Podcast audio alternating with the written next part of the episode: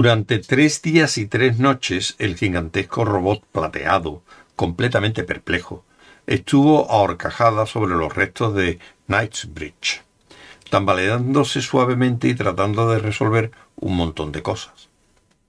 Acudieron a verle delegaciones de gobierno.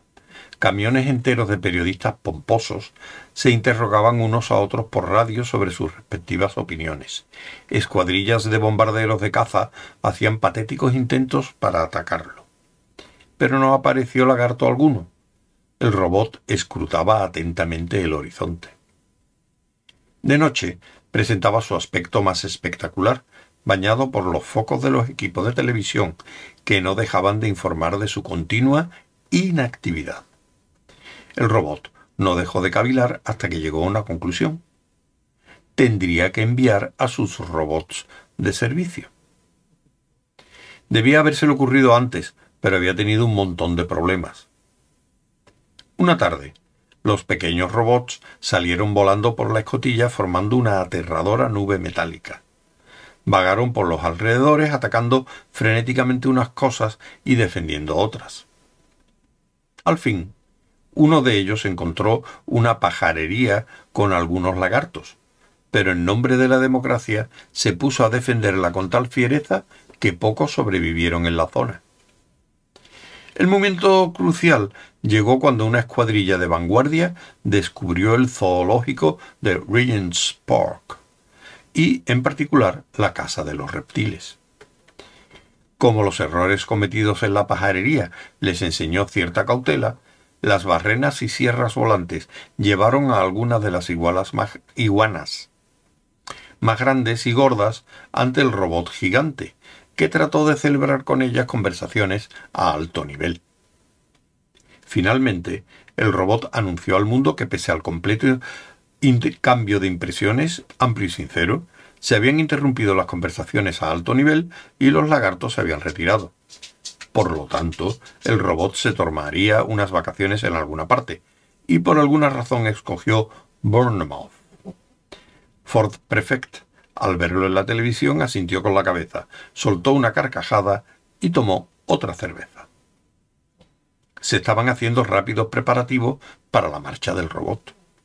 Las herramientas volantes gritaron, barrenaron, cerraron y frieron cosas con haces luminosos durante todo el día y toda la noche y a la mañana siguiente, de forma sorprendente, por varias carreteras a la vez, se puso en marcha una gigantesca estructura móvil en cuyo centro iba apuntalado el robot.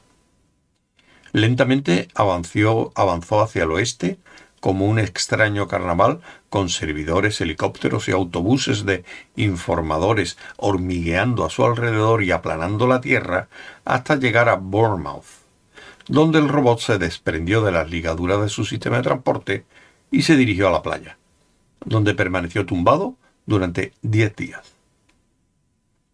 Desde luego, fue el suceso más emocionante de la vida de Bournemouth. Las multitudes se concentraban diariamente en torno al perímetro acotado y vigilado como zona de recreo del robot, intentando ver lo que hacía. No hacía nada, estaba tumbado en la playa, un tanto torpemente sobre el rostro.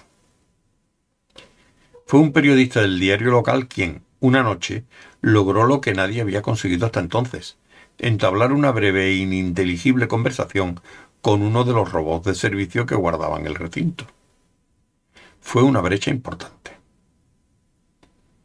Creo que esto da para un artículo, confió el periodista mientras compartía un cigarrillo a través de la cerca de acero pero necesita un buen ángulo local. Aquí tengo una pequeña lista de preguntas, prosiguió, rebuscándose torpemente en un bolsillo interior. Tal vez logre usted convencerle para que las responda rápidamente. El pequeño taladro volante dijo que haría lo que pudiera y desapareció rechinando. La respuesta no llegó nunca. Extrañamente, sin embargo, Las preguntas escritas sobre el papel correspondían más o menos exactamente a las que estaban pasando por los macizos circuitos de alta calidad industrial de la mente del robot. Eran las siguientes.